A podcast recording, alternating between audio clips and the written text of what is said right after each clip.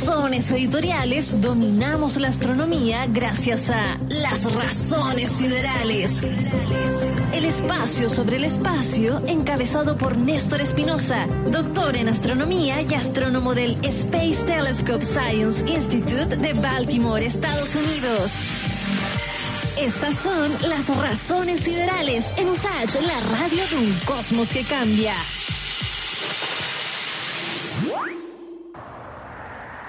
Vámonos con las razones siderales, saludando a la distancia en otro planeta, en otra atmósfera también, por supuesto, don Néstor Espinosa. ¿Cómo le va? ¿Cómo estamos, don Freddy Stock? Aquí estamos en, en estas razones siderales, en el espacio sideral, justamente. ¿Cómo está la cosa para allá, Néstor?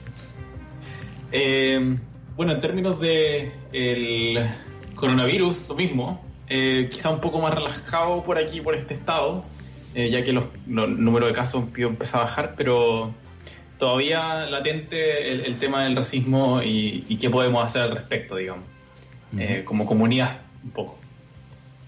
Ya. Lo, lo, vi peleando en la semana por, en, en, Twitter porque con algunos medios acá, chilenos incluso, que, que, que hablaban de que venía un asteroide muy cercano a la Tierra. ¿eh? Cada cierto tiempo ponen estas noticias.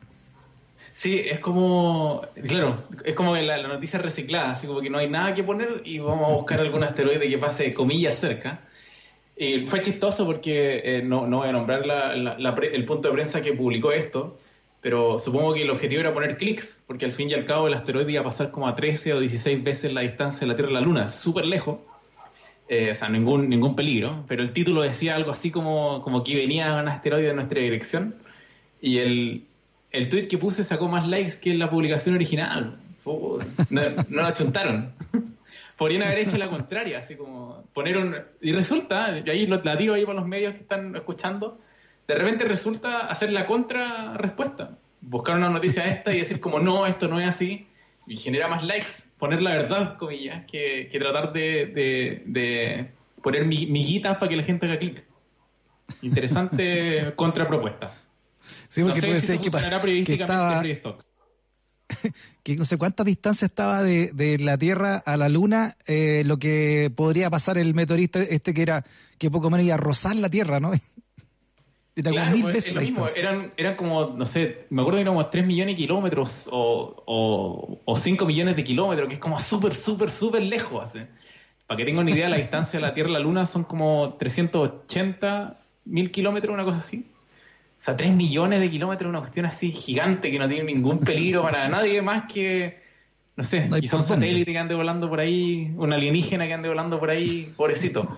Pero para nosotros, no, nada. Oiga, lo que sí es cierto, Néstor Espinosa, son estos misteriosos destellos del espacio profundo que se repiten cada 157 días y los tiene a todos ustedes consternados, ¿no? ¿Qué, han podido averiguar de esos misteriosos destellos? Eh, estos son, yo no, tú lo pusiste, tú lo pusiste una traducción súper buena. Yo no sé cuál es la mejor traducción. He leído muchas traducciones y la verdad es que llegué aquí y no sé cómo decirle. En astronomía nosotros le llamamos los fast radio bursts, que son como explosiones rápidas o ráfagas rápidas eh, en red radio, eh, que hasta, de hecho, hasta el año pasado, bueno, te voy a contar una historia súper chistosa hasta el 2015, pero eso fue mentira al final.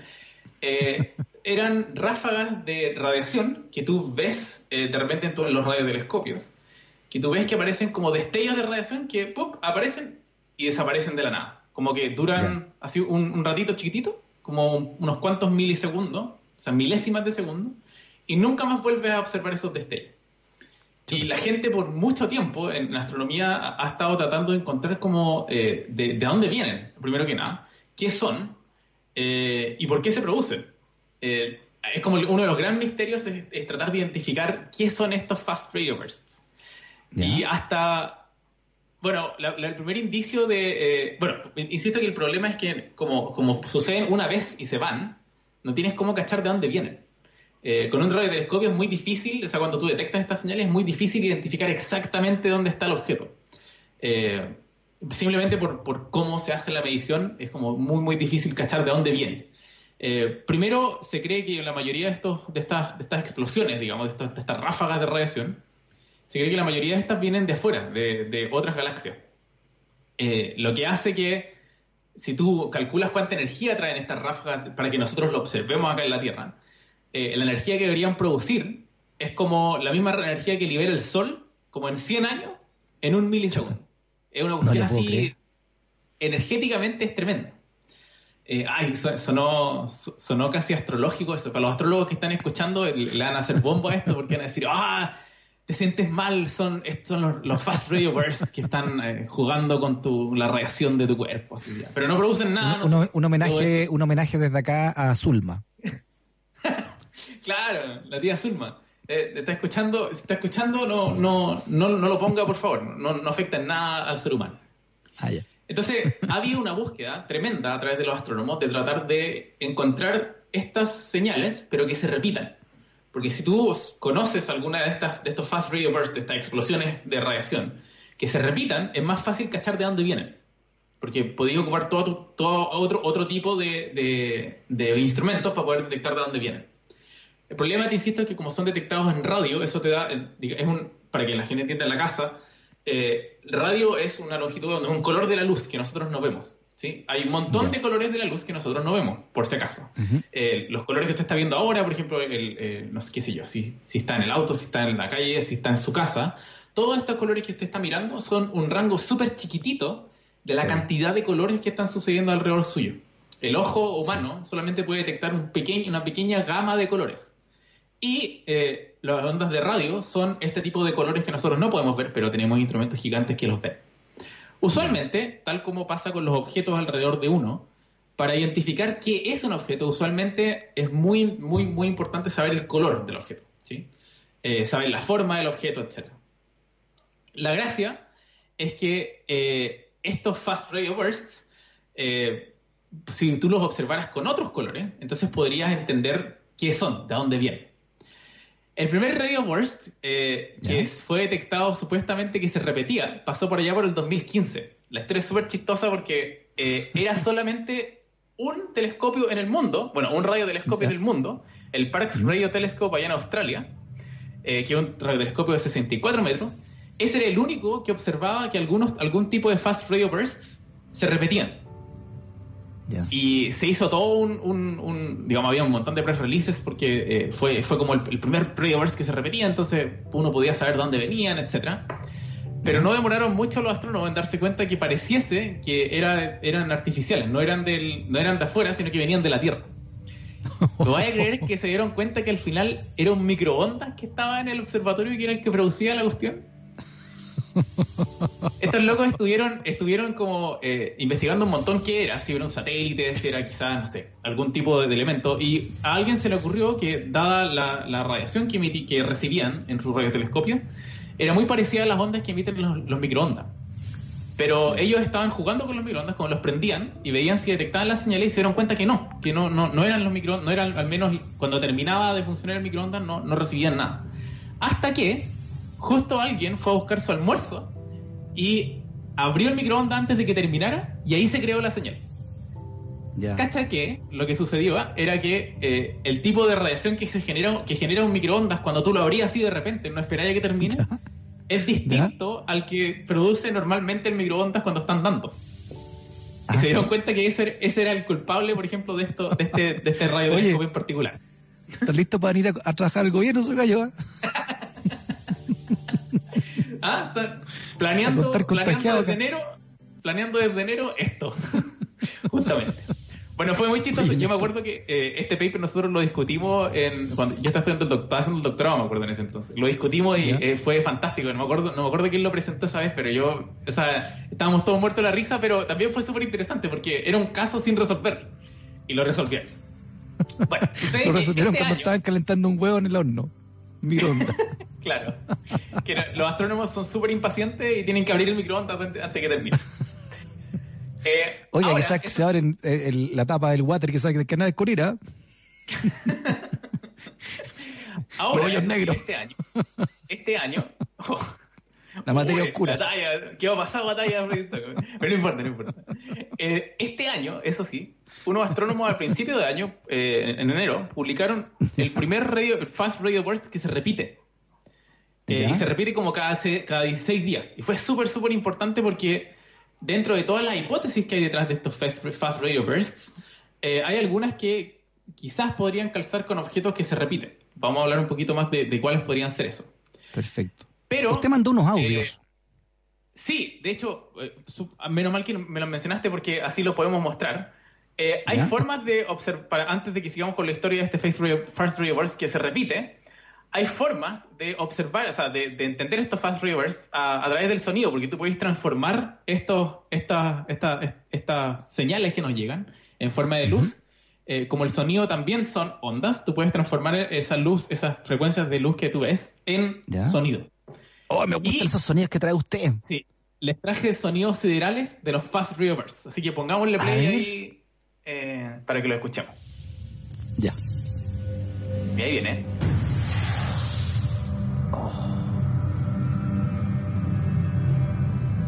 Todavía no viene, todavía no viene.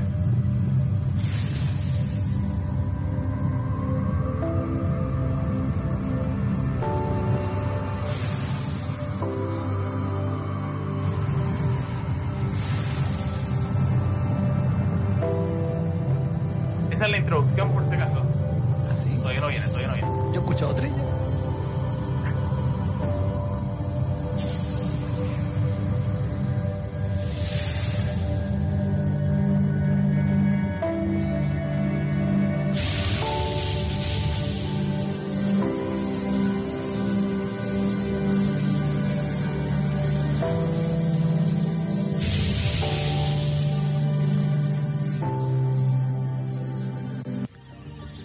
qué lindo. Eso sí, creo que me eh, hay, hay dentro de estos Fast Bursts, como te decía, eh, una de las grandes gracias es que eh, hasta ahora no se repetían, pero este año encontraron un set de estos, de estos, de estas cosas, de estas explosiones de radiación que se repiten. Y el que descubrieron ahora hace poco, o sea, al principio del año descubrieron uno que se repetía cada 16 días, y ahora publicaron uno que se repite cada 100 días.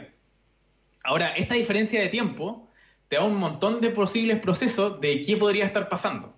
Pero para serte totalmente sincero, no hay un solo modelo que se ajuste a todo. El rango de modelos, para explicar los Fast Radio Bursts, van desde eh, estrellas que, están, que son, son hiperdensas, se le llaman estrellas de neutrones, eh, que pueden tener como eh, pequeñas rasgaduras en su, en sus cortezas, por así decirlo, y eso libera un montón de radiación, y esa es la radiación que nosotros observamos, hasta, y aquí te vaya, se te va a prender la, la, ampolleta en la cabeza, eh, hasta aliens. ha habido gente que de hecho ha, propuesto que quizás estos son señales, digamos, de, los aliens. Ahora yo me, yo me inclino mucho más por, las estrellas de neutrones, eh, los magnetares se les llama, que son, eh, insisto, estas estrellas son estrellas muy, muy densas, de hecho son tan densas como un núcleo atómico, sea, el, nivel de, cuán juntitos están todos los objetos dentro eh, es súper, súper, súper, súper, súper denso. ¿Cómo se llama? Eh, es tan denso que es como la física dentro de estas estrellas, eh, de estas estrellas de neutrones, es muy similar a la física cuántica, digamos, es física cuántica a nivel macroscópico. estamos hablando de estrellas de que son unos cuantos kilómetros de, de, diámetro, decenas de kilómetros de diámetro, eh, pero que tienen una masa, por ejemplo, la masa de la Tierra en 10 kilómetros de radio. O sea, una cuestión, de, una densidad súper, súper, súper grande. Eh, estas estrellas son súper interesantes porque desde, desde hace mucho que hay mucha gente tratando de estudiar cómo estas estrellas funcionan adentro. Insisto, es estudiar física cuántica a nivel macroscópico. Eh, y lo que se propone, por ejemplo, es que estas, estas estrellitas de repente tienen como unos cracks en la superficie que hace que se libere un montón de energía de adentro y toda esa radiación que sale volando. Ese tipo de radiación es la que uno podría estar detectando a través de los fast radio bursts, por ejemplo. Ah, Pero. Eh, geysers. ¿Cómo? Como si fueran geysers. Como si fueran geysers, justamente, pero geysers cuánticos, digámoslo así. Oh, qué buen eh, nombre. Un geyser cuántico. Geyser cuántico.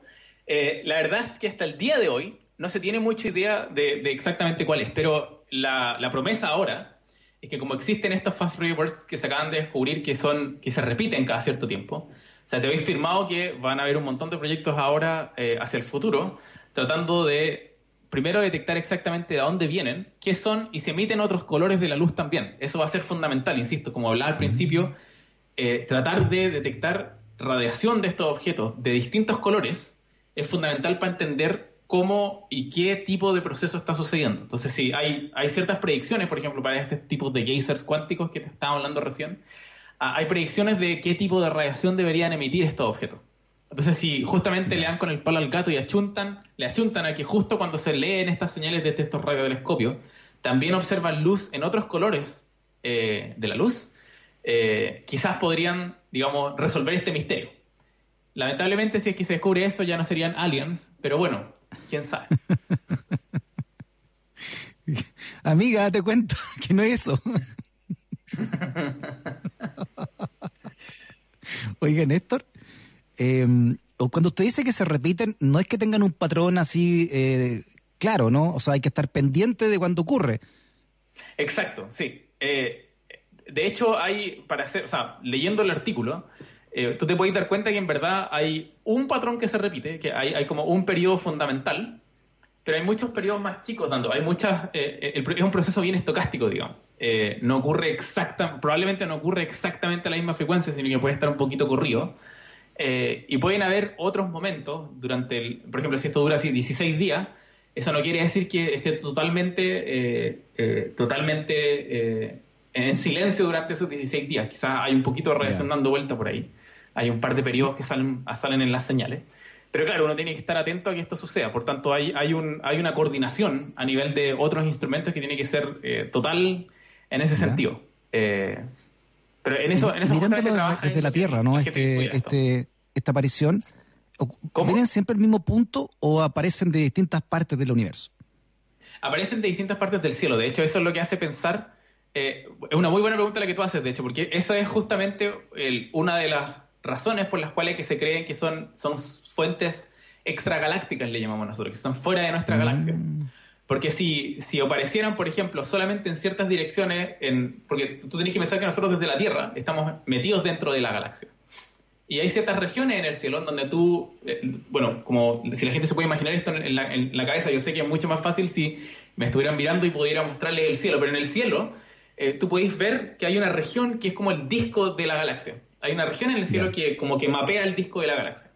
Entonces, por ejemplo, si la mayoría de los, de los fast radio bursts vinieran de esas regiones, entonces tú dirías, ah, probablemente estas, estas fuentes de, energía vienen dentro de nuestra galaxia, porque es más probable encontrarlas donde está la mayor cantidad de estrellitas, digamos, en nuestra galaxia.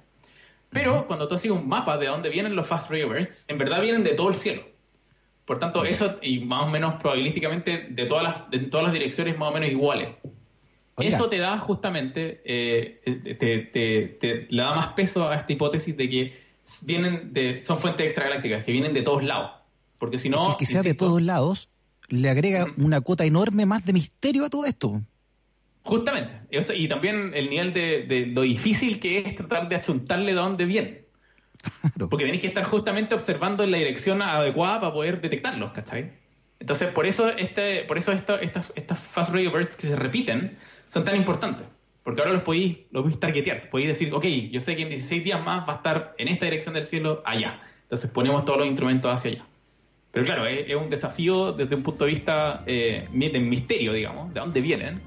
Y eh, también es un desafío desde el punto de vista instrumental, como tratar de, hacer que todos los telescopios miren en esa dirección para saber qué es, de dónde vienen. Interesantísimo nuevamente, un dato que nos trae, ¿eh? algo que está, está ahí, ¿no? todavía se está investigando bien qué es lo que serían estos misteriosos destellos desde el universo ¿ah? y en cualquier dirección. Donde, uno, donde esté de vuelta, ah, le puede aparecer el destello Néstor Espinosa. Justamente, a estar preparado. Ah, sí, no, a tener los instrumentos preparados. Néstor, abrazo grande, grande a la distancia, mantenga cerrado el microondas.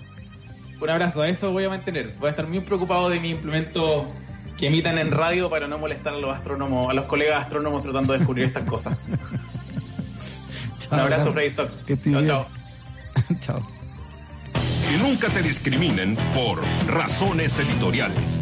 Radio USACH 94.5, el dial de un mundo que cambia.